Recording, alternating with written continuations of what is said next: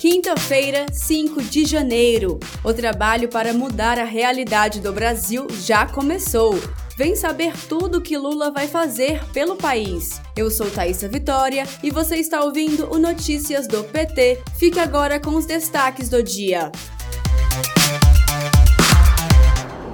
Para esta quinta-feira, o presidente Lula tem agenda prevista para até às 4 horas da tarde. Nesta manhã, Lula participou de duas reuniões, uma com o ministro das Relações Institucionais, Alexandre Padilha, e o ministro da Secretaria de Comunicação Social, Paulo Pimenta, e outra também com Padilha, juntamente com o líder do governo no Senado, senador Jacques Wagner, a presidenta nacional do PT, Gleisi Hoffmann, e o líder do governo na Câmara dos Deputados, deputado José Guimarães. Para esta tarde, às três horas, Lula tem encontro com o ministro da Secretaria-Geral, Márcio Macedo, e às quatro horas da tarde, reunião com o ministro da Casa Civil, Rui Costa.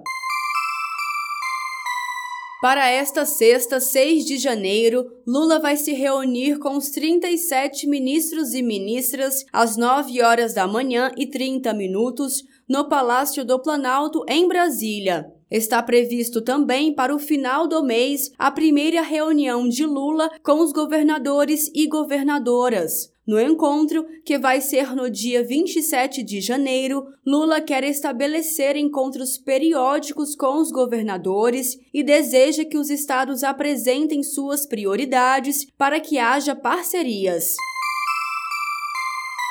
Endividados com empréstimo consignado do Auxílio Brasil vão ter atenção especial do governo por meio do programa Desenrola Brasil. A estimativa é de que sejam mais de 3 milhões de pessoas que contrataram mais de 9 bilhões de reais Segundo o ministro do Desenvolvimento e Assistência Social, Família e Combate à Fome, Wellington Dias, a questão envolve resolver a grave situação de inadimplência e permitir o acesso dessas famílias na economia do país.